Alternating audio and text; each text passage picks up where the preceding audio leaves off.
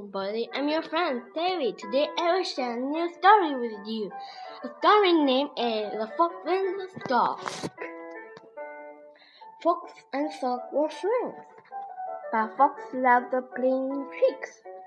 One day he had an idea. He asked Stork to dinner. Stork was very hungry. Fox put soup into white birds. Poor Stork. She couldn't eat a thing. Don't you like it? said Fox. I'll eat it then. The next day, Stork asked Fox to dinner.